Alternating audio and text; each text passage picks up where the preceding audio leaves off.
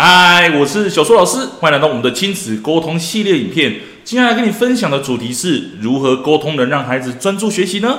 实践一定要会的沟通方法下集。之前两部影片我们分享了六个沟通方法喽，接下来来分享最后的四件你一定要会的。第一个是准备好自己的状态，温柔而坚定的沟通。很多时候孩子他要我们给他玩游戏，我们就想好好的去拒绝孩子哦。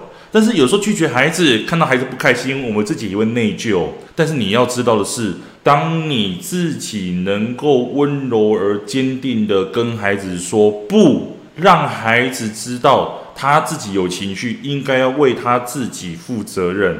而我们只是现在拒绝他，不是永远都拒绝他哦。当我们自己的状态处理好，让孩子用对的方式跟我们沟通，孩子才能够知道。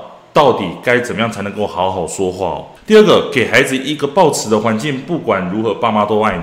讲到这里，你可能会想，哪一个爸妈不爱自己的孩子的？也还真的不一定哦。很多时候，我听到爸妈他们夫妻自己沟通的时候，都会责怪对方，为什么你把孩子教成这个样子？我在外面工作的时候，都有好好的面对我自己的问题，而回到家看到你把孩子。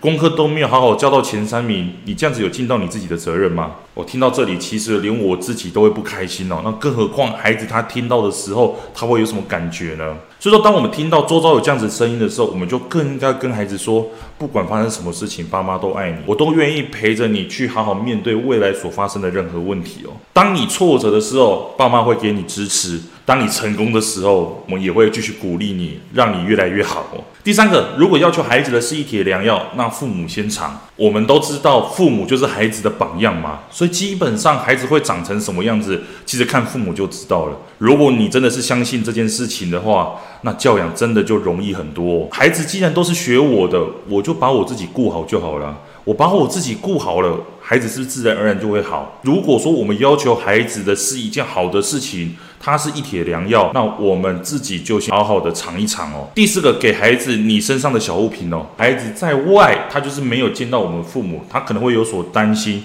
遇到挫折的时候，他会害怕。这时候你给他一个自己身上的小东西，不但可以稳住他内心的恐惧，当他看到那个东西的时候，就会想起妈妈对他的爱哦，而这个就能够在孩子面对到生活当中的状况的时候，而你一直陪在孩子身边的一个方法哦。好，今天跟你分享的最后四件事情，这十件事情如果你都做到了，你跟孩子的沟通跟关系不会只有十分的改变哦，而是百分千分的改变哦。那今天就分享到这里，我们下节课再见喽，拜拜。为了要解决孩子的情绪问题、学习问题、课业问题，甚至是专注力问题，你想要获得更多的免费教学影片吗？欢迎加入到我们的 LINE 大小树教育学院里面，搜寻 LINE ID 小老鼠九七九 dxwrf，我们会给你更多详细的影片内容。加入后。点选我们的课程资讯，还会给你完整的购课链接，让你完整的解决孩子的学习状况哦。那现在购买我们的课程，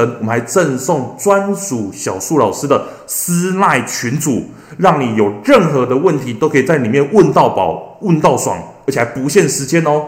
那我们就课堂上见吧。